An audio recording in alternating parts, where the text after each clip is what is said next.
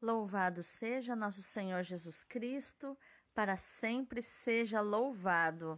Hoje é terça-feira, 22 de fevereiro de 2022, sétima semana do tempo comum. E eu quero te dizer que eu estava morrendo de saudades de você. O meu celular teve um problema e ficou desde sexta-feira em manutenção, mas hoje eu peguei. Né? Não deu para fazer a liturgia de segunda-feira, mas estamos aqui agora a partir de terça-feira juntos de novo. Glória a Deus por isso. E hoje é um dia muito especial na vida da igreja, porque hoje comemoramos a Cátedra de São Pedro Apóstolo. Hoje é dia de festa litúrgica. Mas festa para uma cadeira é muito mais do que uma cadeira, uma, um assento ou parte de um objeto litúrgico do presbitério. É o reconhecimento de que a história da Igreja Católica, que passa de geração em geração há mais de dois mil anos, inicia-se na missão que Jesus deixa para São Pedro Apóstolo ao entregar a ele a autoridade sobre o seu povo, para apacentar as suas ovelhas, como Jesus pediu a ele de modo tão amoroso. E a cátedra, esta cadeira do Papa, tem um significado espiritual. A tradição da Igreja atribui um forte significado espiritual à cátedra.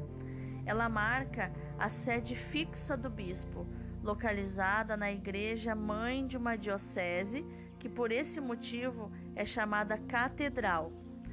Denota a autoridade do bispo, traduz o ensinamento evangélico que o bispo, enquanto sucessor dos apóstolos, é chamado a transmitir à comunidade cristã.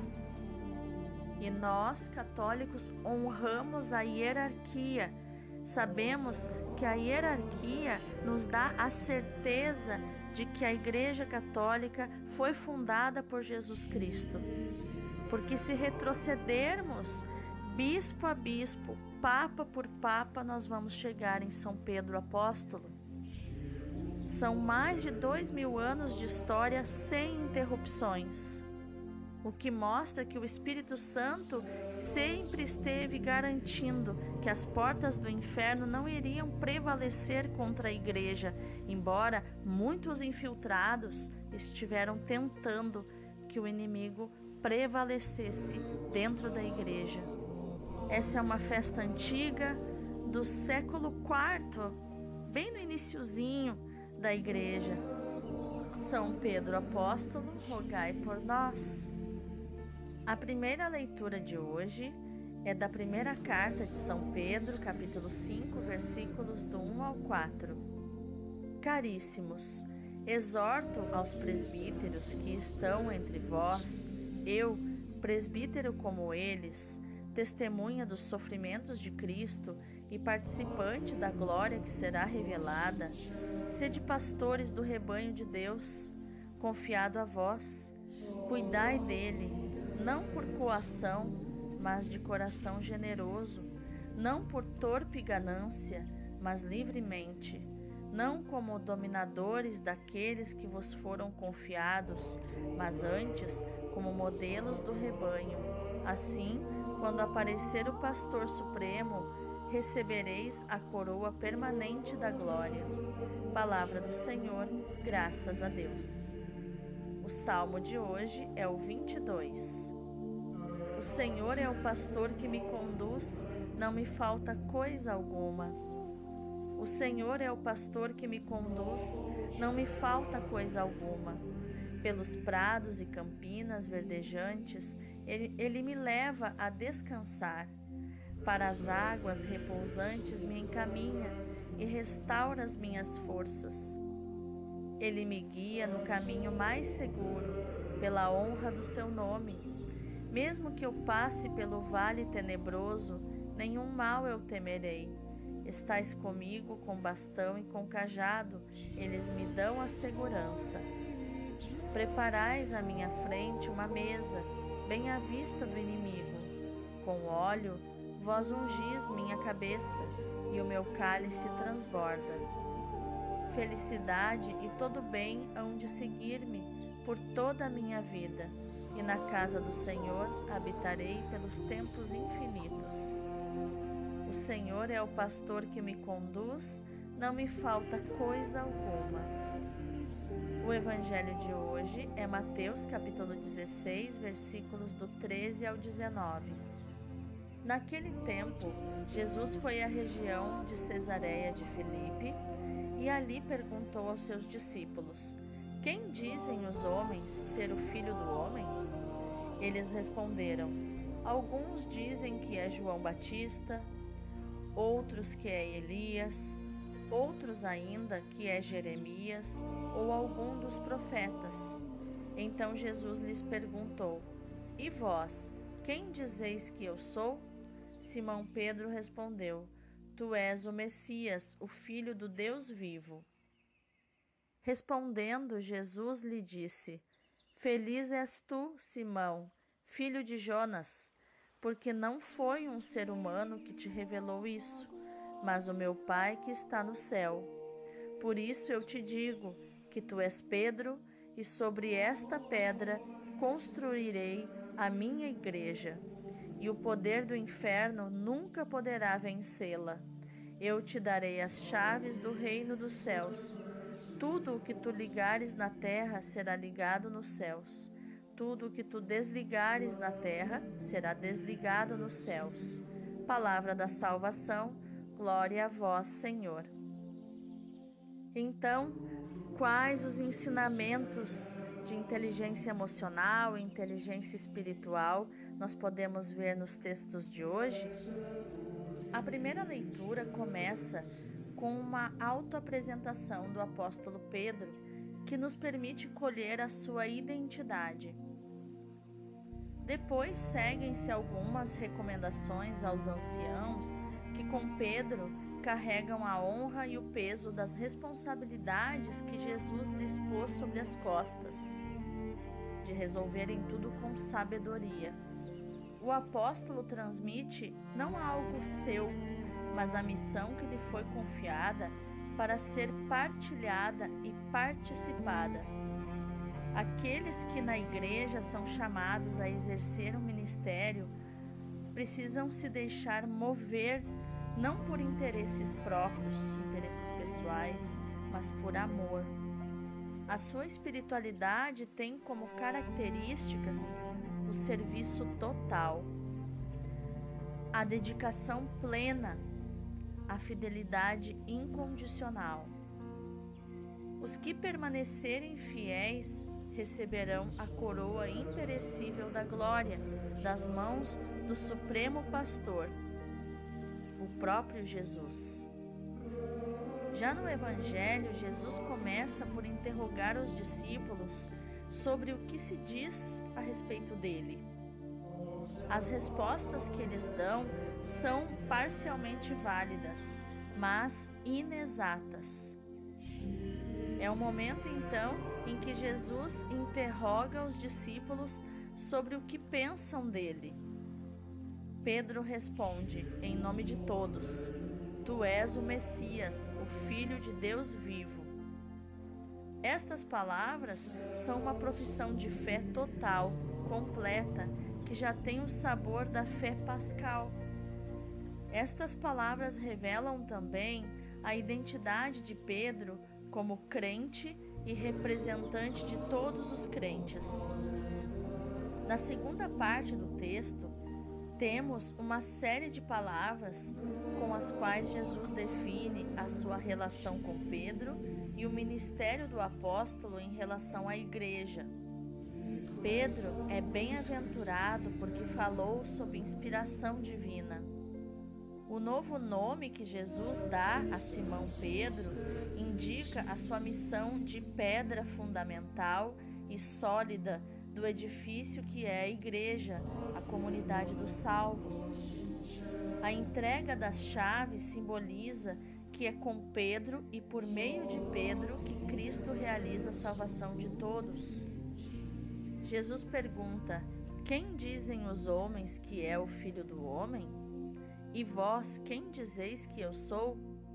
Em nome dos doze, Pedro responde à pergunta de Jesus, não segundo o ponto de vista dos homens, mas segundo o ponto de vista de Deus. Tu és o Messias, o Filho de Deus vivo. Por isso, Jesus replica, proclamando Pedro bem-aventurado: És feliz, Simão, filho de Jonas.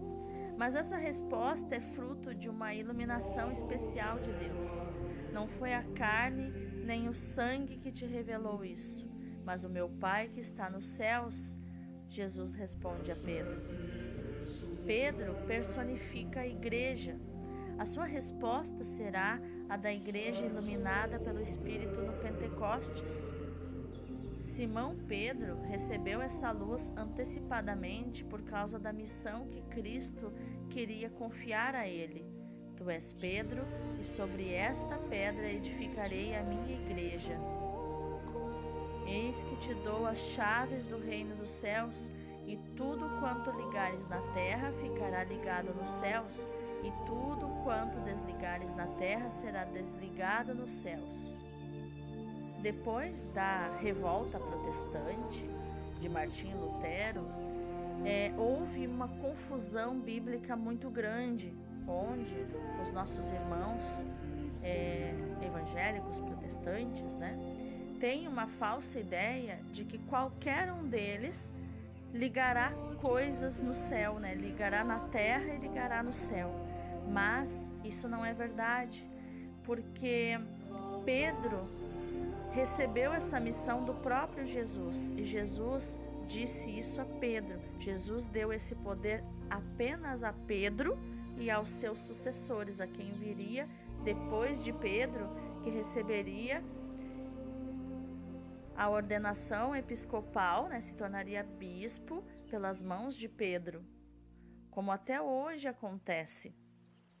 Então, é aquilo que Pedro, em nome da igreja, liga na terra é automaticamente ligado nos céus. O Papa Emérito Bento XVI comenta assim estas palavras do Senhor. As três metáforas às quais Jesus recorre são muito claras. Pedro será o fundamento, a rocha sobre o qual se apoiará o edifício da igreja. Ele terá as chaves do, do reino dos céus para abrir ou fechar a quem melhor julgar. Por fim, poderá ligar ou desligar, no sentido em que poderá estabelecer ou proibir o que considerar necessário para a vida da Igreja, que é e permanece a Igreja de Cristo. Esta posição de preeminência que Jesus decidiu conferir a Pedro verifica-se também depois da ressurreição em Marcos 16, versículo 7, em João 20, versículo 2 e também do 4 ao 6.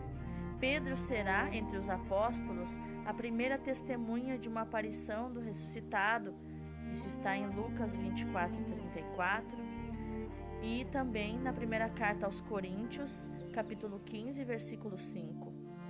Este seu papel, realçado com decisão, como está em João 20, do 3 ao 10, marca a continuidade entre a preeminência obtida no grupo apostólico e, e a preeminência que continuará a ter na comunidade que nasceu depois dos acontecimentos pascais. Vários textos-chave relativos a Pedro podem ser relacionados com o contexto da última ceia, no decurso da qual Cristo confere a Pedro o ministério de confirmar os seus irmãos, como nós vemos em Lucas 22, 31 e seguintes. Esta contextualização do primado de Pedro na última ceia, no momento da instituição da Eucaristia, Páscoa do Senhor, indica também o sentido último deste primado. Pedro deve ser, para todos os tempos, o guardião da comunhão com Cristo deve conduzir a comunhão com Cristo, deve preocupar-se porque a rede não se para que a rede não se rompa. Como está em João 21:11. para que possa perdurar a comunhão universal. Só juntos podemos estar com Cristo, que é o Senhor de todos. A responsabilidade de Pedro é de garantir a comunhão com Cristo pela caridade de Cristo, conduzindo a realização desta caridade na vida de todos os dias. E como é importante essa visão que a igreja tem de ter o seu príncipe dos apóstolos, né? O, o, a, a sigla Papa quer dizer Pedro apóstolo, príncipe dos apóstolos. Jesus deixou um líder na terra que conduz a igreja na fidelidade à palavra de Deus, na fidelidade ao magistério, que são desde os santos padres, os documentos da igreja, o catecismo, e também fiéis à tradição que foi primeiramente passada oralmente e não escrita, depois, só depois que foi escrita.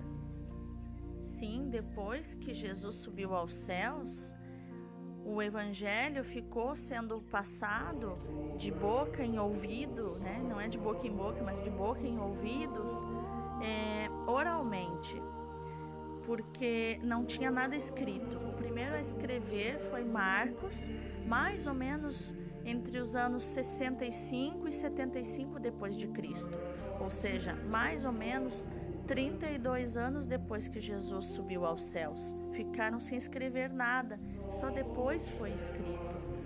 E eles tinham tudo gravado no seu espírito e é, fresquinho na sua memória e perceber isso, né, essa honra da, da hierarquia, né, quem veio primeiro, né, que a igreja foi fundada, a igreja católica foi fundada na cruz de Cristo. O pertencimento, né, todas as pessoas podem pertencer à igreja de Cristo. E esse movimento está acontecendo, por exemplo, nos Estados Unidos, um movimento muito grande de líderes evangélicos, líderes protestantes, que estão debandando das igrejas protestantes e vindo para debaixo das asas do Senhor Jesus na Igreja Católica. Estão pedindo para fazer parte da Igreja de Cristo, porque estão reconhecendo que em dois mil anos a Igreja sempre manteve Jesus no centro e não alguém no centro, alguém no púlpito central que é, transforma a igreja de Cristo em igreja de fulano, beltrano, cicrano. Essa consciência madura já está acontecendo nos Estados Unidos. É uma debandada em massa de volta para, a igreja, como aconteceu há uns anos atrás com os anglicanos também em torno de 400 mil anglicanos pediram para fazer parte da igreja.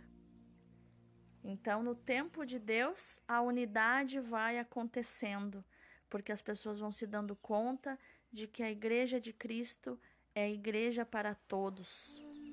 Todos são bem-vindos ao coração do Pai. Vamos orar?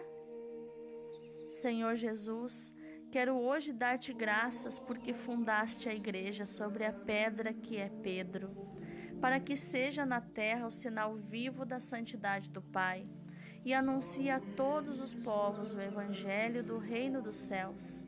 Como Simão Pedro, quero te dizer, Pai, afasta-te de mim, que sou pecadora, mas a tua palavra lançarei às redes, porque só tu és Jesus, o Filho do Deus vivo, só tu tens palavras de vida eterna, só tu és a rocha segura, só tu és o Senhor e o Mestre. Eu sou fraca, muito fraca, mas com a tua graça darei a minha vida por ti, que sabes tudo, que sabes que te amo. Amém. O dedo de Deus está bem marcado no estabelecimento da religião cristã em Roma e na sua conservação há 19 séculos. No seu estabelecimento, porque Deus se serviu de um pobre pecador galileu estranho às ciências profanas, sem recursos e sem apoios temporais para impor o jugo do Evangelho aos espíritos mais orgulhosos que jamais existiram, aos patrícios da velha Roma, todos cheios de si mesmos, orgulhosos das suas riquezas e dados à sensualidade e ao prazer. Na sua conservação, porque nem as torrentes de sangue que os tiranos fizeram correr no circo e no coliseu, nem os assaltos da heresia tão frequentemente repetidos, nem o furor, nem a corrupção dos homens, nem as potências dos infernos conseguiram abalar esta pedra, centro e fundamento da religião católica. Roma tentou destruir a igreja, não conseguiu. Imperadores mataram cristãos nas arenas e tentaram destruir a igreja, não conseguiram.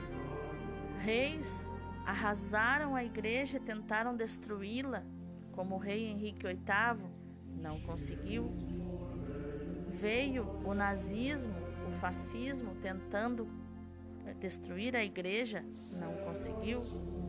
Veio o comunismo tentando destruir a igreja, não conseguiu e não conseguirá. Todos que tentaram caíram por terra e muitos não existem mais.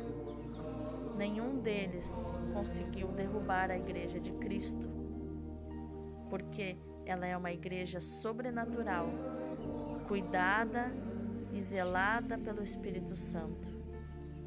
Renovemos a nossa devoção e a nossa confiança para com a Igreja Católica Apostólica Romana. Sejamos dóceis a todos os seus ensinamentos, a todas as suas direções. Amemos a Igreja. Veneremos a Igreja tanto mais quanto mais ela for atacada e combatida.